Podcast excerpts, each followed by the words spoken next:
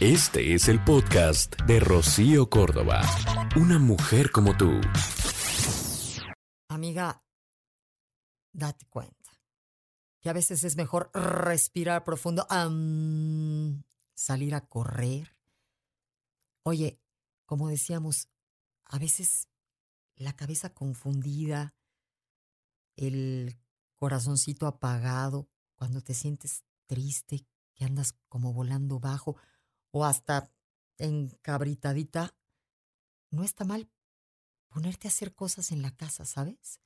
Desde lavar los platos o arreglar un cajón, este, abrir un closet y empezar a hacer limpieza con un poquito de música, con hace que te despejes un poco de aquello que te trae tensa. Esto podría ser mejor cuando te enojas con la pareja, cuando estás así, mm, que lo traes ahí todo aquello eh, en el estómago con coraje, que hablarle a la amigui y despotricar en contra de la persona con la que vives, a quien tú elegiste, Reini. Date cuenta.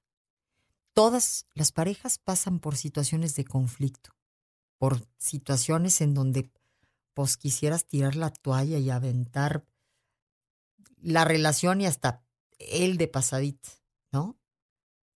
Pero al final es mejor que de verdad respires profundo y entres en calma. La persona que va y habla mal de la pareja queda peor que la misma pareja. No se soluciona nada. Ninguna de tus amiguis va a poder hacer nada por ti. Y todo ese material que difundiste es el que luego desafortunadamente está en boca de todas, acabándote, siendo como decimos la comidilla. Entonces, tendrías que respirar profundo y sí, desde luego entiendo que muchas veces sentimos la necesidad de hablar, de sacar eso que traemos ahí como atorado, pues. Pero ten mucho cuidado en a quién eliges para hablar de tus problemas de pareja, en qué momento lo haces, porque si lo haces justo cuando estás que hierves, vas a decir una bola de cosas que con suerte más adelante se calman, que las cosas vuelven a acomodarse. Primero con quien tendrías que hablar cuando sea prudente es con la pareja, más que con las amiguis para darles pues de lo que les gusta, porque por más que decimos, ay, sí, este, la quiero, ese tipo de cosas así a dos que tres, les encantan. Y luego nos proyectamos hasta como personas incongruentes porque luego andamos encantadotas.